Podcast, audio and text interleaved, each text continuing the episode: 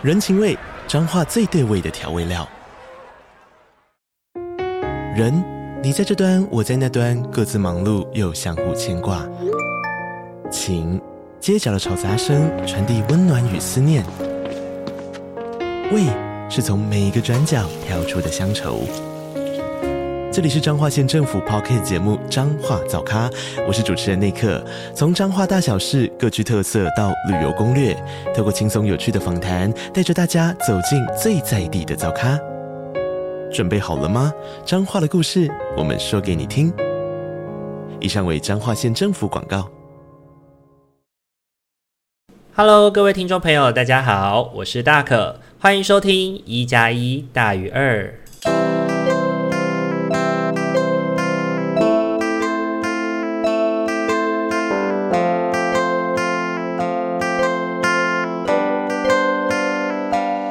Hello，各位听众朋友，大家晚安！欢迎大家又在礼拜天的晚上回到我们一加一大于二的节目当中。大家这个礼拜过得都好吗？这一周哦，对大可来说真的是非常开心的一周哦，就是有三个整天哦，可以让我好好的准备自己哦。然后这一周呢，这三天自己待在家的时光呢，也真的觉得自己实在是一个很恋旧的人哦。我时常呢会再次去重温以前看过的影集哦，像是最近跟星期三神经的果果有分享到我心目中最爱的前三名电影，分别是《爱在暹罗》、穿着 Prada 的恶魔跟《七月与安生》这三部电影。那讲完了以后呢，我就又再把《七月与安生》再看了一遍。每次呢看《七月安生》哦，都会觉得导演真的把这部剧里面在形容姐妹之间的那种情感。表达得非常的淋漓尽致哦，就是女生跟女生之间的那种细腻的感情，我理解你，你理解我，但我们都不把它说破的那个感觉哦，我真的觉得，呃，两个女生在这部剧里面表现都非常的好，然后我每次看完呢，也都会觉得，如果此生有一个像七月或安生这样子的朋友，这么为自己着想，真的是一件很幸福的事情诶。然后呢，最近在配着吃饭时期的重温剧呢，是《请回答一九八八》哦。作为呃一个一九九一年出生的人哦，我真的觉得自己可以在这个时间点出生是很幸福的事情。经历过了路遥车马慢的岁月哦，那个时候的生活能做的事情不多，时间过得不快，生活充满着扎实感。纵然呢一整个下午，都只是在玩耍一些简单的游戏哦，却觉得世界的幸福就是这么的单纯可得哦，那时候同时呢也会觉得，哎，听收音机啊，或者是看电视啊，然后里面的人呢，非常的。呃，厉害，然后离自己非常的遥远。那长大了之后呢，呃，自己在做 podcast 嘛，从某种程度上来说，也是一种广播电台、广播节目的概念哦，也预言了自己小时候的呃广播梦。然后也很开心，可以每个礼拜呢都在线上跟这么多的听众朋友们见面，然后透过声音来陪伴大家哦，这是在那个时候的自己不敢想象的。那在小的时候呢，自己可能就也还蛮常会去图书馆看书啊，或者是跟三五好友们聚在一起玩哦。到了国小之后呢，网络逐渐发达了，经历了在网络上交朋友啊，认识了台湾乃至是世界各地里的人哦。那虽然家里从来都不是非常富有的，可是呢，在那一方天地里面，在那个一幕那个主机里面，还是遇到认识了很多人哦。然后也因此在青少年时期呢，因着这些经历，也谈过了几场恋爱，被背叛过了几次，然后也讨厌过了几个人吧。我想这也是为什么我会这么喜欢《一九八八》里面的五人帮他们的情感哦。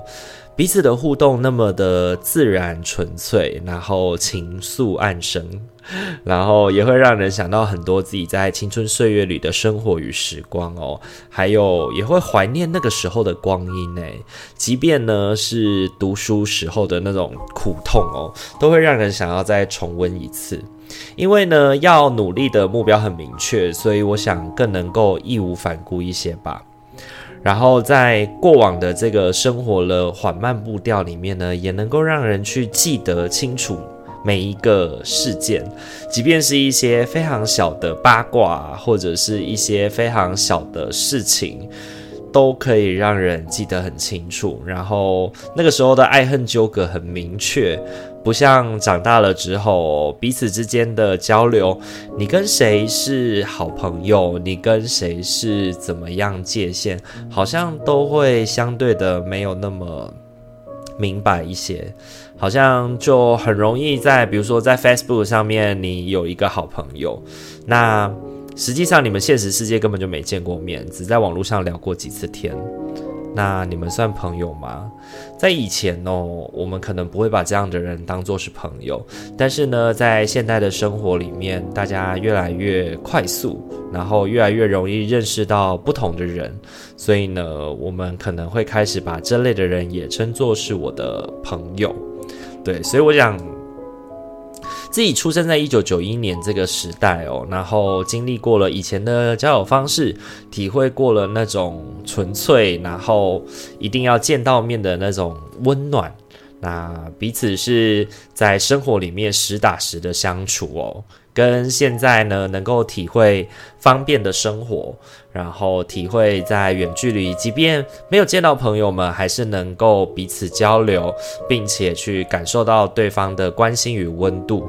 我觉得这两种生活各有各的好处吧，但就是生在九一年的我们哦，才有办法同时体会到这两者的好处吧。我觉得。现在的孩子哦，已经慢慢没有办法感觉到这些事情了，因为他们从很小的时候开始就已经习惯使用三 C 了，所以呢，他们的生活圈圈、交友空间呢，一直以来都很容易的，因为这样的状态而迅速被扩张。所以呢，我觉得有的时候就很难有一些呃慢下来的机会，好好的、真实的去跟一个人认识那么三五年或者是十几年的时光吧。礼拜六的时候呢，我读到了一段话哦，他是从一个讲解哈利波特小说角色的 YouTuber，然后这个频道的名字叫做小茉莉的夜书夜说。我在他其中一个影片里面呢，读到一段话哦，他分享就是他这个影片是在分享弗雷跟乔治卫斯理哦的单集，那他引用了奥罕帕慕克。在《新人生》这本书里面的一段话，来形容双胞胎在大战之后的生活。他提到，人生是什么？是一段光阴。那光阴是什么？是一段意外。意外是什么？是一个人生，是一个新的人生。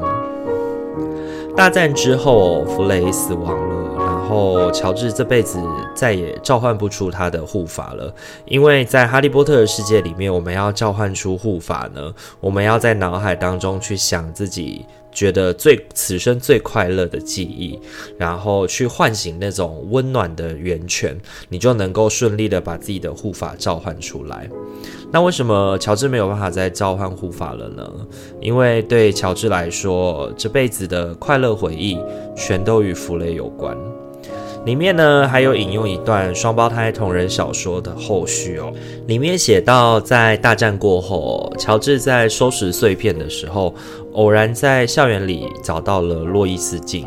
那洛伊斯镜会显现出那个照镜子的人当下最想要的东西。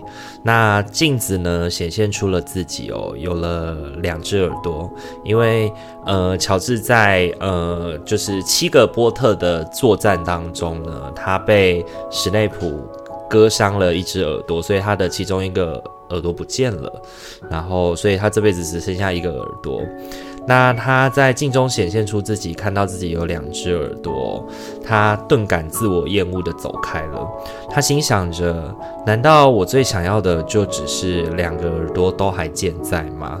然而，就在他想完的片刻之后，他突然意识到，原来镜中的人是弗雷。当初呢，在看小说的时候，我对于弗雷的死，其实没有太多的感觉。直到重新再看这部作品好多次之后哦，我才去意识到双胞胎的情感是那么的深刻而且久远的影响。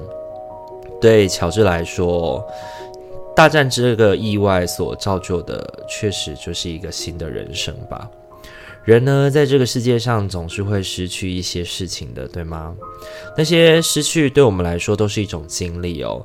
那样的经历呢，也让我们变得更加的完整立体。不管你愿意或不愿意，那希望我们都能够从这些失落的经验当中持续茁壮。这个礼拜呢，在辅导的时候，我陪伴了一些多思多想的灵魂，那也让我回想到自己其实也是一个非常高敏感的人，因着这个特质哦，而让我能够在从事助人工作的时候，去理解到一些不容易被觉察的细节感受。那高敏感的人呢，永远其实都要学着跟自己的感觉做平衡。要去避免那个敏感的感觉过度的张扬，同时呢，又不能够忽略他的感受与存在哦。它当然是一个非常辛苦的课题哦。不过，我想，如果我们能够与之合作的话呢，它也将成为一种我们无可取代的天赋。我自己觉得我是幸运的，我找到了像社会工作这样的方法来与我自己的高敏感相处哦，也能够学着在安全合适的时候，对着一些人降低自己的敏感，好好的去享受那种纯粹的被爱感受。这个礼拜六呢是元宵节哦，那我们的过年呢也在这个时候正式过完了，所以大家在听到这一集的时候呢，我们已经新的一年展开喽。那希望新的一年呢，自己所爱的人都能够平安健康。那也请听众们在新的一年也要持续的多多指教喽。好，以上的话就是本周的生活分享了。不知道大家听完以后感觉怎么样呢？在过年完的这一周，希望大家都能够感觉到心灵和谐与顺遂哦。那接下来我们要准备开始我们本周的塔罗抽牌喽。那请大家在心中思考着，我在下个礼拜的生活有没有什么需要多注意的部分，以及我在下个礼拜的生活，我应该可以用什么样的方式来去面对自己的生活呢？然后从一号牌到四号牌当中来为自己选择一副牌组喽，给大家一点时间去做思考喽。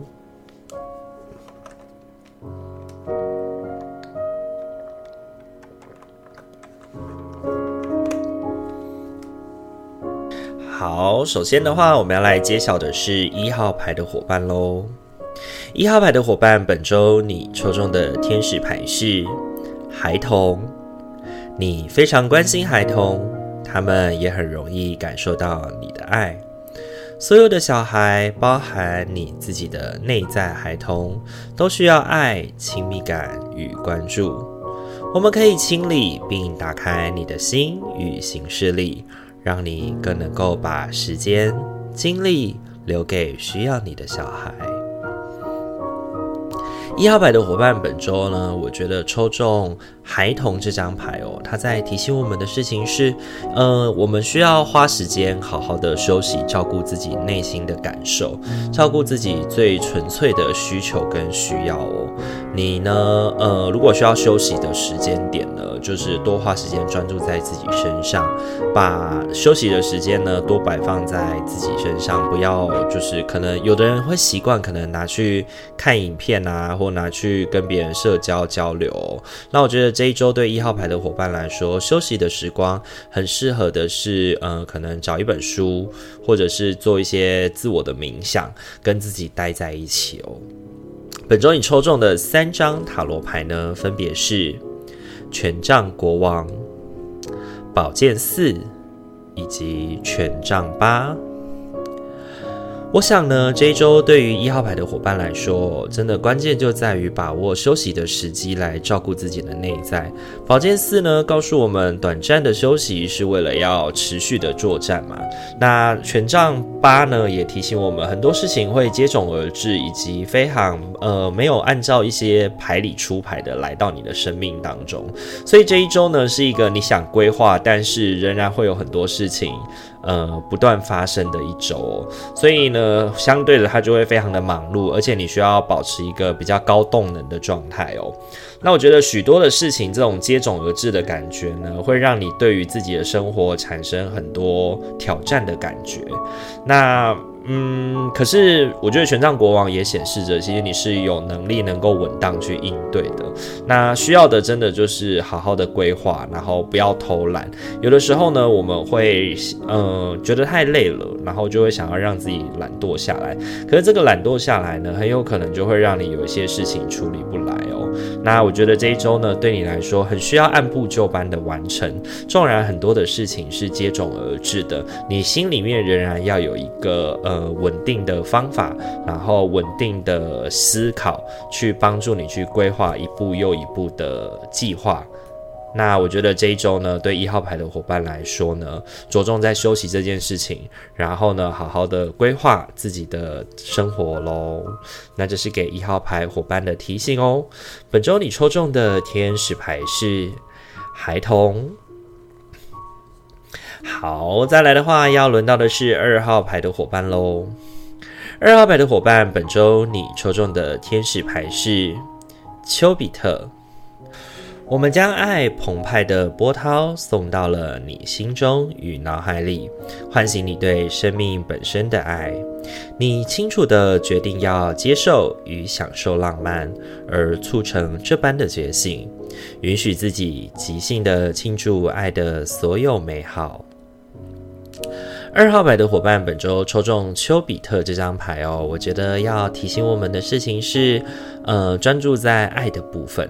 你需要去发现到你身边有非常多人在爱护自己、照顾自己，你的心就能够为此而打开，然后因而不会觉得自己过得这么的辛苦。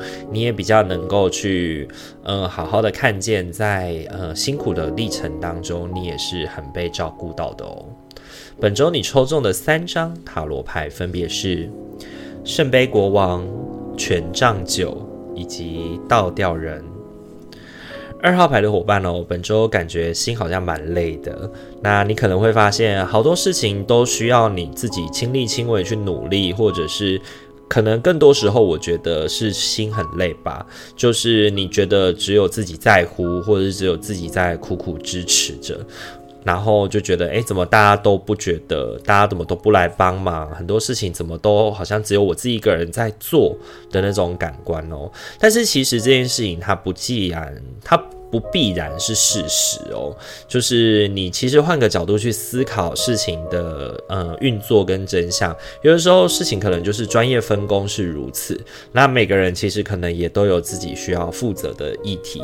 那我觉得这件事情可能不是你真的不知道，而是呃心里面过不去的感觉。我觉得很多时候是情绪的议题哦，所以呢，我觉得去觉察到身边有谁其实一直在提供给你情绪的支持，是这一周蛮重。重要的重点哦，那去找到那个圣杯国王，让他可以透过陪伴哦，帮助你去稳定自己的情绪，你就能够比较好的去面对许多的困境。那也可以帮助你从这个过程当中去发现到伙伴的存在。那当你去看见伙伴的存在之后，我觉得你的心就不会再那么的飘渺不定，你也比较能够去专注的看见自己现在呃。能做的是什么？该做的是什么？以及你并不孤单这件事情，我觉得这一周对二号牌的伙伴，重点不是忙，重点在于孤单感。对，所以呢，你需要去解除自己的孤单感。那这个解除的方法呢，就在天使牌里的提醒哦，告诉我们去看见爱的存在，告诉我们去看见很多人在呃我们的忙碌过程当中，试图照顾自己的行为哦。那这是给二号牌伙伴的提醒哦。本周你抽中的天使牌是丘比特。好，再来的话，要轮到的是三号牌的伙伴喽。三号牌的伙伴，本周你抽中的天使牌是白日梦。如果你经常做白日梦，你会比较容易聆听与接收到我们的讯息。放松，敞开心胸接受，无需控制你的意念，只要留意任何的感觉、画面或是念头，就像在观赏一部电影。这就是创意所在。三号牌的伙伴，本周抽中的白日梦这张牌哦，我觉得他在提醒我们的事情是：你在放松的时候呢，你的脑海比较容易源源不绝地产出一些呃比较感性的或比较创意性的思考哦。那如果你是一个需要创意性思考的人呢，我觉得这一周你可能会需要在休息的时间里面仍然会有工作的感觉哦。你在休息里面呢，在自己放松的时候，你的脑海里面或许会源源不绝的产出一些教案，那我觉得这个时候呢，呃，这个状态会带给你一些有用的事情嘛。那好好的记住这些得来不易、容易跑走的讯息哦，会对于你在这一周处理很多事情的时候产生一些帮助。本周你抽中的三张塔罗牌分别是宝剑五、宝剑国王以及魔术师。这一周呢，我觉得对三号牌的伙伴来说，重点在于果敢，然后勇于决绝、决断。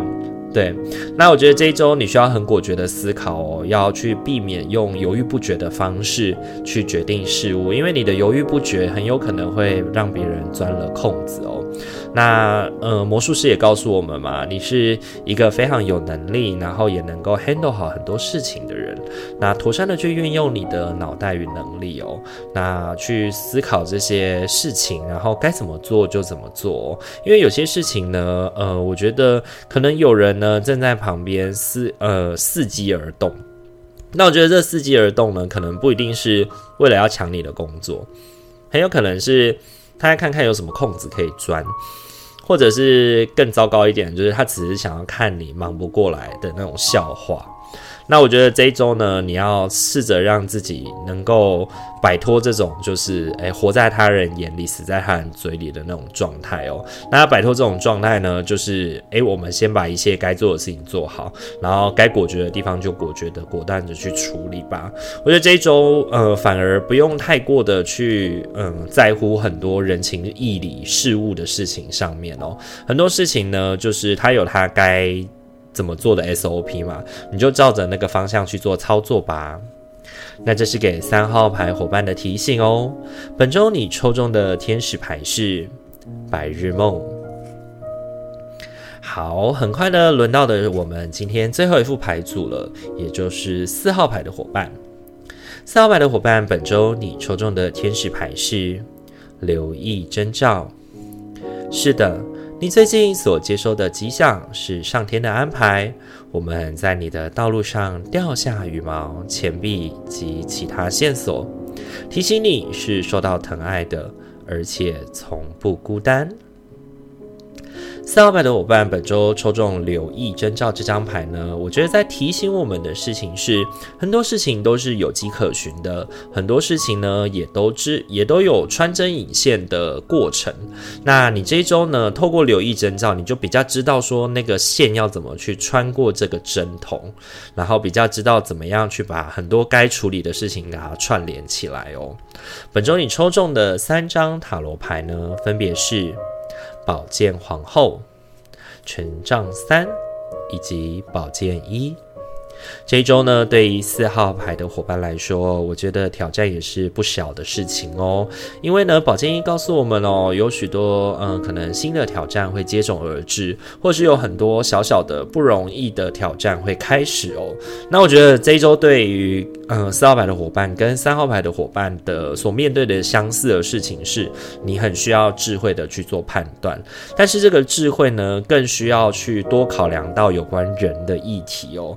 它就有点像你在下一步棋也像是我前面讲的穿针引线的那种感觉哦。你除了去思考事情该怎么处理以外，同时也要去思考到说，在这些状况当中有关人的部分，思考到他们未来的状状态以及他们可能会怎么做，再去做决定哦。就去安抚好那些该安抚的人，然后思考该怎么做才能够最妥适的达成目标。所以我觉得对四号牌的伙伴来说，你不是没有能力做好这件事情，只是我觉得这一周呢，很辛苦的部分就在于要处理人的这个部分。很多时候处理事情不麻烦，处理的最麻烦的是处理人的议题。所以我觉得这一周对四号牌的伙伴来说，最麻烦的是这件事，那就请你要多多保重跟注意喽。那这是给四号牌伙伴的提醒哦。本周你抽中的天使牌是留意征兆。好，今天的话四副牌组都已经讲解完毕了，不知道大家听完以后感觉怎么样呢？如果大家想要去收看牌组的话，都可以到我们的 Instagram 上面搜寻大可值夜班，就可以在上面看到我们的牌组讯息喽。如果喜欢我们频道的话，请记得帮我们按赞、订阅、留言，让我们能够知道您的感觉与想法。也欢迎你去推广给身边的朋友，让他们可以在礼拜五跟礼拜天的晚上得到我们的陪伴与支持哦。那我们今天的一加一大于二就到这边，祝福您有一个美好的夜晚，在未来一周的生活都能感觉到心灵的和谐与顺遂。我是大可，我们下个礼拜再见喽，大家晚安，拜拜。